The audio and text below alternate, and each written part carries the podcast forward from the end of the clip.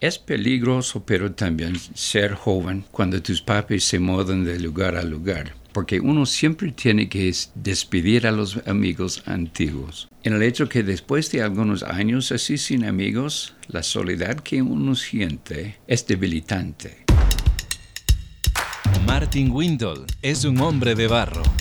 Él desde pequeño vivió en diferentes países. Esta experiencia de vida le ha llenado de retos, alegrías y también de frustraciones. El hombre fue formado para la creatividad, para construir y elevar la vida de los que están a su alrededor. Siendo tan humanos, son una extraordinaria creación en las manos del alfarero. Hombre de Barro, con John Varela. Salir de tu país y moverte a una cultura que puede ser diferente a la tuya o totalmente opuesta, con comidas distintas, un lenguaje desconocido, no deja de ser desafiante, pero a la vez emocionante para un adolescente. Son vivencias que las experimentó Martin Windle. Lo pronuncié bien, me refiero a tu apellido. Lo hiciste muy bien. Qué bueno. Tengo entendido que tu apellido proviene de Europa, de Alemania, algo así. Es de Alemania, aunque soy de ciudadanía americano, pero mis, mis abuelos eran de Alemania. ¿Conoces algo de la historia de tu apellido? No sé. Ellos, al venir a los estados en aquella época, después de la Segunda Guerra Mundial, no querían ser reconocidos como alemanes. Ah, claro. Entonces no me enseñaron alemán toda la cultura, el trasfondo de la familia era borrado. Oh, Entonces yo lo sabía que eran solo por el nombre, que me dicen se traduzca como pañales. Pañales. Sí. Ah, no es algo para ser orgulloso, eso es cierto. me imagino que en esa época fue difícil, ¿no? Por tantos prejuicios que, pudo, haber, ¿no? Sí, hubo prejuicios y más bien su Ah, oficio de uno de mis abuelos era minero y eran ah. menospreciados también. También. Era una familia, bueno, toda la familia con mis tíos y todo no eran creyentes, más bien al contrario. Ya, no había la fe. No, no, fe en la botella, fe en el trabajo, fe en la familia. Ya. Pero Dios no existe. Qué increíble. Pero es curioso, tu familia migra de un lugar a otro, pero tú también eres alguien que ha salido de algunos, de tu país a otros. Pero antes de llegar a ese punto, ¿cómo era tu niñez? Mi niñez, bueno, me nací en una familia no creyente. Ya. Entonces, mi, mi propio niñez fue algo muy interesante. Yo me acostumbré a estar con los tíos, todos bebiendo, fumando el nivel de profanidad que usaban era común y corriente. No había escuchado de Jesús más que una palabra en un mal gritado en sí en, en rencor o algo así. Hasta que cuando tenía los ocho años de edad, bueno, un poco menos, seis y medio por ahí, venía un hermano de una iglesia cerca a la casa. Y dijo a mis padres, vamos a llevar tu hijo a escuela dominical, pero tú tienes que venir a recogerlo. Ok. Entonces yo dije, no, no, no, no, no, porque mi gusto en aquel entonces era pescar con mi papá. Los domingos. sí, no quería perder, perder eso. claro. Pero ellos dijeron, bueno, sería bien para su educación que se formen yendo a, por lo menos por el verano. ¿Qué edad tenías? Siete años, ocho años. Y entonces empezábamos yo con mis tres hermanos a ir a la escuela dominical. Y los padres venían a recogernos cada domingo en la mañana. Y el anciano de la iglesia, o dos, estaban parados ahí afuera. Y cuando llegó los padres dijeron, bueno, ya estás en la iglesia, ¿por qué no entres? Qué gancho, ¿no? Sí, era un... inevitable. Claro, claro, claro. Entonces ellos poco a poco decidieron, bueno, vamos a quedar. Y un domingo los dos se convirtieron. Tu papi y tu mami. Mi papi y mi mami a la vez. Y para ellos, para mí, vi el cambio brusco que había en sus vidas. Ya. Un trastorno completo porque mi papi estaba en el negocio de construir casas y ganar mucho dinero. Y la mamá era mamá de la casa, ¿no? Cuidando a la familia. Cuando ellos se entregaron al Señor, la misma iglesia decía, el pastor de jóvenes, eres recién convertido, pero ¿por qué no vienes con nosotros a ayudar con los jóvenes todos los domingos de la noche? Eso le dijeron a tu papi. Sí, sí. Ya. Teniendo menos de un mes ser creyente. Ya. Y lo discipularon. Oh. Así que cuando llegó el otoño, hace unos cinco meses después, ellos decidieron ir al instituto bíblico. Un cambio radical. Un cambio muy radical. Y no solo eso, trasladamos de nuestra casa en el estado de Montana a Canadá para que estudien. Oh, tu primer viaje con tus padres. ¿Había ríos allá o no? En Canadá, sí, pero congelados. Se acabaron las pescas. Sí.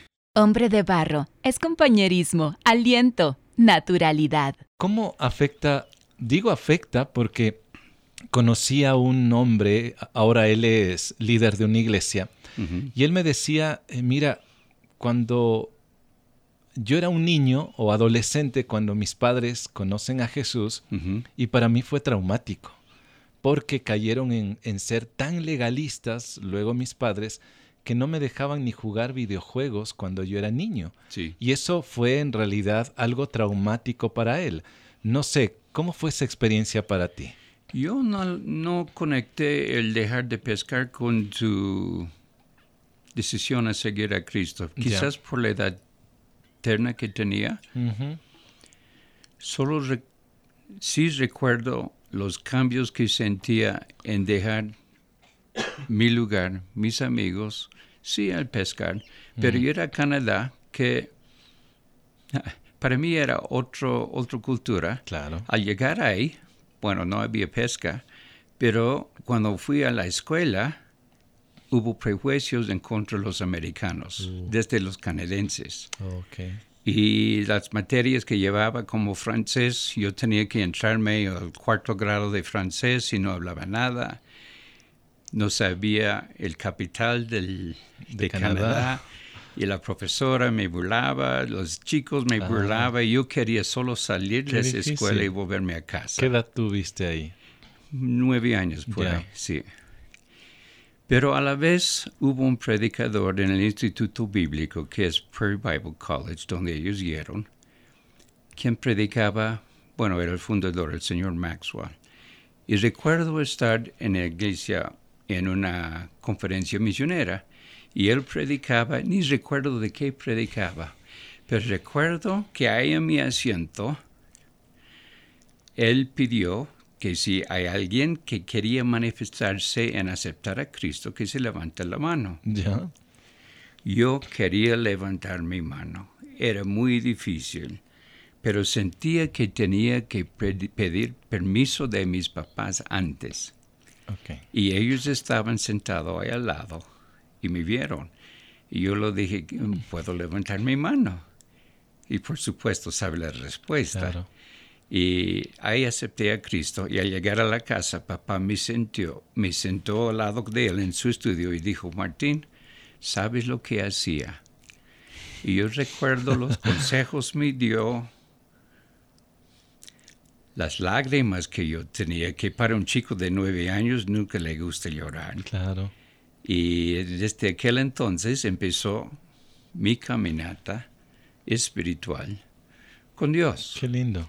Que yo pienso que eso fue una de las cosas mayores que me ayudó a ajustar mi persona a las situaciones que, les, que se venía después en la vida. Ya. Y me imagino que esto también te fortaleció al, al, enfrentar una cultura distinta en, en, Canadá, ¿no? Sí, una hmm. cultura que no me quería. Estabas siendo preparado. Porque más adelante tus padres también deciden ya no moverse, mejor dicho, moverse de todo Norteamérica, ¿no? Sí, sí. El, su programa de estudio que yo tenía en, ese en aquel entonces era, lo llamaron programa especial. Gente que eran mayores de edad, no tenían tiempo para los cuatro o cinco años, pero querían estudiar y aprender y ir al ministerio. Rápido. Entonces, rápido. Estaban dos años en Canadá. Oh, ya. Y de ahí se fue a Bolivia cuando yo tenía los 11 años de edad. Otro cambio. Brusco. Otro cambio. Ya hiciste amigos y te mueves a los 11 años a Bolivia. A Bolivia. ¿Qué cambio? eh? Bueno, desde Canadá volvamos otra vez a los estados para recargar fondos Claro. Sí, sí, sí. Y luego a Bolivia. Cuéntame algo de, de esta experiencia maravillosa. Era impactante, ¿no? Porque son cosas buenas, pero también cosas malas. Sí. Que un niño ahora de 11 años de edad espera de su familia, ¿no? Yo había vuelto como cuando más joven íbamos de pescar, había vuelto un poco a pescar, pero sin mi papá, tuve que ir a solos. Oh, Entonces ahí me aprendí a estar contento en la soledad mm, de la selva, el río y todo, y que hasta ahora, hoy en día, ahí es donde voy para estar con Dios. de veras. Bueno, y voy a la iglesia también, por supuesto, pero... Entonces hubo cambios bruscos. Yo recuerdo al llegar a Bolivia, ¿En qué ciudad estuviste? en Cochabamba, Ya. mis padres iban al Instituto Lingüístico para que aprendan, pero me dejaron en la calle para que yo aprenda. Español. O sea, Español. no sabías Nada. nada. Tal como cuando viajaste a Canadá. Sí. Pero por lo menos los canadienses me podían entender, Algo. aunque no querían. Claro. Los bolivianos no podían entenderme porque en aquel entonces en Cochabamba no hubo muchos que hablaban inglés. Ya. Y para mí era una sorpresa que hablaban otro idioma. Incluso yo creía que quizás era una mentira, que en sus casas estaban hablando en inglés y solo conmigo, para enojarme, hablaron castellano en la calle. Descarga Hombre de Barro en la app HCJB. También estamos en Apple Music, Spotify y SoundCloud. Poco a poco aprendí castellano jugando en la calle. Lo que entendí más después, cuando era más adulto, es que muchas de las palabras que aprendí en la calle no eran apropiadas en la iglesia. Ya me imagino. Sí. Bueno, vos sabés cómo son los niños y sí, los sí, sí, jóvenes. sí, sí. Pero poco a poco vine acostumbrándome al país hasta que cuando llegué a la juventud yo me sentía más boliviano que americano.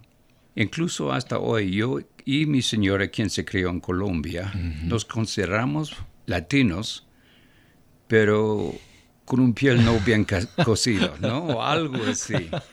Porque de corazón eso sentimos. Claro. Y vivimos más de mitad de nuestras vidas en América Latina hasta que el Señor nos llevó a otros ministerios más amplios por el mundo global. Ajá. Pero en la casa todavía hablamos castellano. De veras, qué bueno. Comemos de las comidas latinas. Latinas. Sí. Pero más que todo, llegué a... Hubo una transformación de mi propia identidad, de mi cultura, en que yo pensaba ser latino y no americano. Pero cuando fui de visita allá, quería ser americano. Pero no me aceptaba porque mi cultura era de una tercera cultura.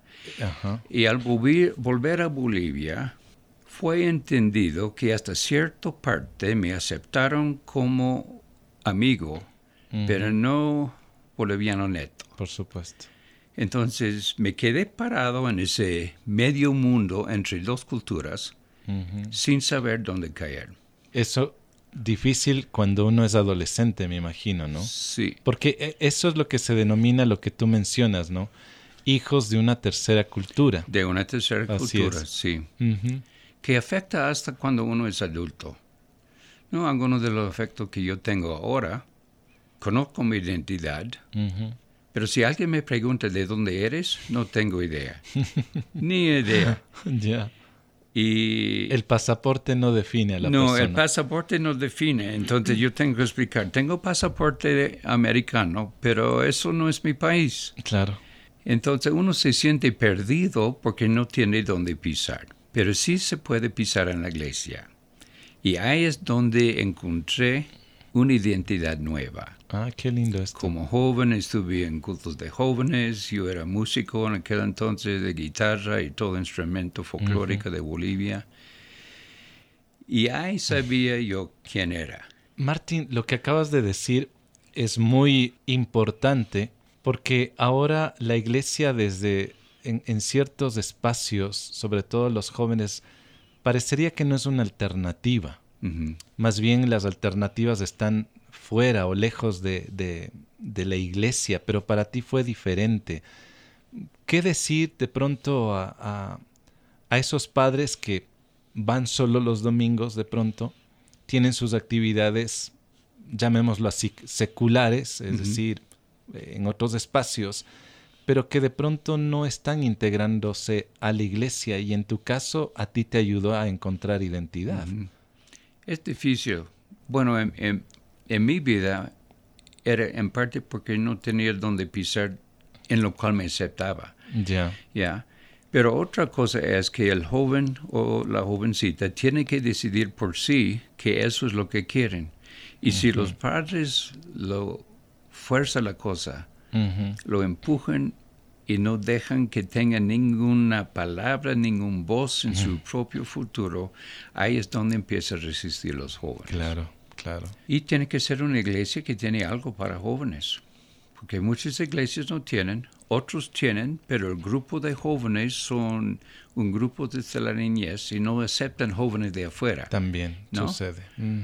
Mm, yo no soy psicólogo, así que no sé cómo es el porqué de eso, pero sí sé cómo es el sentir.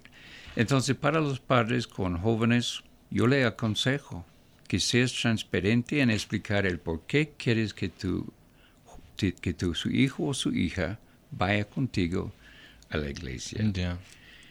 Y debieras orar que la iglesia tenga algo para el joven cuando llega, para que se siente recibido. Claro, totalmente. Y no juzgado, porque un joven viene con su cultura. Sí, viene. Y, y, no solo eso, en la iglesia de Dios, me da pena decirlo, pero hay culturas, subculturas, de que si uno viene de la iglesia bautista y va a la iglesia de la alianza, o si viene de la iglesia presbiteriana, los niños lo miran con un poco de desconfío. Como te vieron los canadienses. Sí, como vieron los canadienses. y, y no hay forma de cambiar eso porque Dios, solo Dios puede hacerlo en la vida de los jóvenes pero también se nota que los adultos, los jóvenes están modelando lo que ven en sus padres. También. Así que, si su papá dice, ah, nosotros somos de esa iglesia, pero la otra iglesia que está en la esquina no son tan santos como oh. nosotros, hay que desconfiar un poco. Y el mm. niño y el joven crece con eso. Ve eso y lo repita. Totalmente. Yo no sé quién tiene la culpa, sus padres o los hijos quienes están emulando a sus papás y con tiempo llegan a ser adultos que repiten la misma cosa. Exacto, y que se podrían resistir también a eso. Martín, tú viajando a estos diferentes eh, lugares, conocer distintas realidades sociales, eh, distintas culturas, ¿de qué manera ha contribuido esto en tu cosmovisión? Yo aprendí temprano en el ministerio, que cuando uno camina en los lugares espirituales o los lugares celestiales que dice Efesios, que el Señor siempre te pone en un lugar donde tus propias habilidades no alcanzan. Ya. ¿Ya? Un poquito más, el paso de fe. Ya. Entonces, Él hizo lo mismo conmigo. Hombre de Barro es el resultado del compromiso y la ayuda económica de personas como tú. Te invitamos a unirte ingresando a www.hcjb.org. Martín, perdona que te interrumpa, quisiera repetir lo que acabas de decir porque me parece muy valioso. Dios siempre te pone en un lugar donde tus propias habilidades no alcanzan. Y eso es tener fe e incluso nos lleva a apoyarnos en aquel que sí tiene la habilidad para hacerlo absolutamente todo. ¿Podrías tú contarme, Martín, algún ejemplo sobre esto en tu vida? Yo tenía mi llamamiento al ministerio cuando estaba en seminario en Canadá, porque fui otra vez a Canadá para estudiar. Ya. Ahí encontré mi, mi mujer ahí ah, también. Ah, mira. Pero me dio un versículo de Génesis capítulo 12, hablando a Abraham, que dice, bueno, en traducción de Martín, vete de aquí, de tus familias y te voy a llevar a un lugar y vas a ser una bendición. Así es. Entonces yo le dijo a Dios, siendo joven y un poco más necio que soy ahora, y dije, Señor, haré lo que tú quieras, pero yo no quiero ser un pastor joven y no quiero pastorear, pastorear una iglesia en el estado de Wyoming. ¿Por qué? Te explico el por qué. Todos los pastores jóvenes que yo conocía, yo no lo veía como verdaderos hombres. Oh. No trabajaban, no eran hombres fuertes. Entonces yo dije, yo no quiero, quiero ser uno de esos que nadie lo respeta. Okay. Segunda parte un poco más difícil de entender. Yo me crié en el estado de Montana. Son vaqueros. Los ah, vaqueros no llevan bien con los ovejeros. Estado de Wyoming era... Ovejero. Ovejero. Ah, ya, ya, ahora entiendo. Entonces, cuando salí de... Me gradué del seminario, casamos ese verano, y me venía tres o cuatro invitaciones a ser pastor. ¿Saben qué estado? En Wyoming. Todos en Wyoming. Ya, los vaqueros el, de los, ovejeros. Ah, ya, ya. Tú, eras, el, Yo soy de Montana. El, ya, ya, ya, ya. El mente vaquero. Ya, ya, ya. Que no confía en los ovejeros, ¿no? y yo dije a mi señora, porque nuestra meta al final era volver al campo misionero extranjera. Ya. Yo dije, Janet, que ella se llama Janet. Yo dije, Janet, mira eso. Yo no quería ser pastor, quería ser misionero. No quería ir a Wyoming. Y ahora el Señor me ofrece, me ofrece tantas oportunidades y ninguno de otro estado. Solo ahí. Solo hay. Con los ovejeros. Entonces yo tenía que decidir, ¿voy a obedecer o no? Gracias a Dios. Obedeciste. Obedecí. Ya. Y estuve ahí como pastor por algunos años hasta que fuimos a Bolivia por la primera vez como matrimonio. Mm, ahora, Martín, entiendo por qué dijiste que Dios te pone en un lugar donde tus propias habilidades no alcanzan. Hombre de barro, originalidad en sus manos.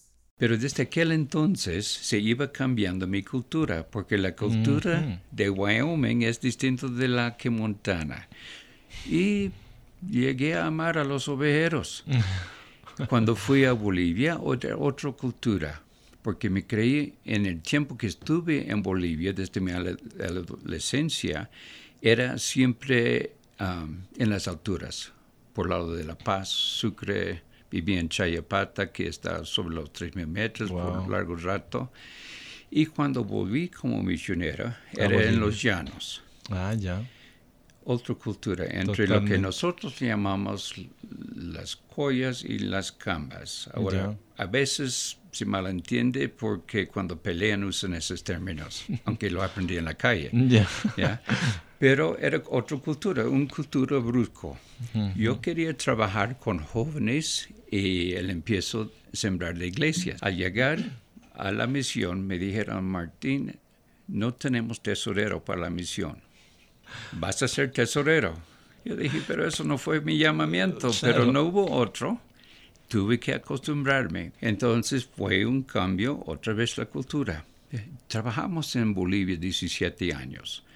De ahí fui a Miami, otra cultura medio latino. También. Y mi trabajo era trabajar con todos los ministerios de esa misión en los 22 países en, los cuales habla castellano. Tuve ahí cinco años ayudando a reconstruir una misión que estaba fallando, pero mi trabajo se cambió otra vez de 22 países latinos en Miami.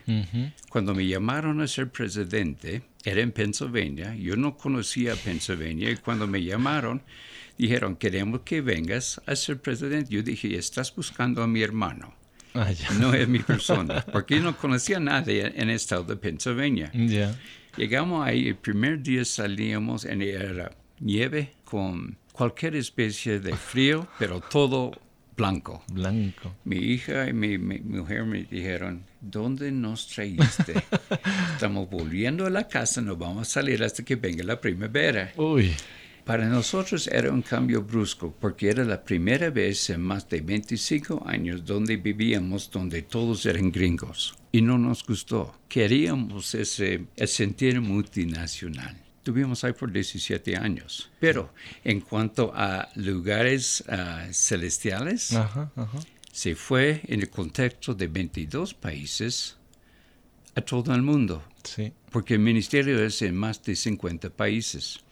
Y tuve que aprender cómo manejarme en esas culturas de Asia, de África, de los europeos, sí. Y como con Europa, dentro de cada país tiene su propia cultura. Pero lo que pude hacer otra vez a la iglesia es establecer que tenemos algo en común como creyentes. Exactamente. ¿Ya? Y eso es lo que nos mueve, lo que va más allá de la cultura en general también, ¿no? Sí, yo no que, que cómo llamar eso, ¿no? Yo sé que es una obra del Espíritu Santo que nos da esa identidad, pero a la vez yo creo que es algo más, porque en los 17 años en los cuales yo era presidente, no éramos con los otros países solamente colegas, sino uno de mis mejores amigos son de otros países. El Señor me dio amistad en el ministerio, quizás para recompensarme para las amistades que perdí de niño cuando mis papis oh. dejaron un lugar y iba a otro. Martín, esta es sin duda la realidad de algunos eh, chicos, algunas chicas que son parte de familias misioneras. Cambiar de un país, moverse a otro lugar, no deja de ser doloroso porque dejas amistades que has ido construyendo de a poco y después se vuelven amistades profundas, ¿verdad? Te entiendo porque yo también lo experimenté. Ahora bien, ¿cómo vives esta realidad? Es peligroso, pero también ser joven cuando tus papis se mueven de lugar a lugar. Pero porque uno siempre tiene que despedir a los amigos antiguos. Yo recuerdo a los 17 años de edad cuando tuve que despedirme otra vez de un buen amigo, que yo dije, mejor es no tener amigos. ¿Pensaste eso? Sí, pensé, mejor no tener amigos que sentir el dolor de despedirlo. Mm. En un segundo episodio quiero conocer cómo se desarrolla esta etapa en la vida de Martin. Es una realidad que muchos hombres que han pasado o están haciendo misiones sin duda lo experimentan. Antes de finalizar, me gustaría decirte que ser misionero no significa necesariamente salir a lugares remotos o que solamente cierto grupo de hombres pueden ser misioneros. Déjame decirte, tú eres misionero en tu trabajo, lo eres en la universidad, con tu familia, en los lugares donde te movilizas a diario. Ese es también tu campo misionero. Gracias por escuchar el podcast Hombre de Barro. Tu opinión y comentarios sobre este podcast me lo puedes enviar a través de Facebook o Instagram. Me encuentras como John Varela. La próxima semana te invito a escuchar la segunda parte de la historia de Martin Windon. Hasta pronto. Hombre de Barro con John Varela. Hombre de Barro es una producción de HCJB.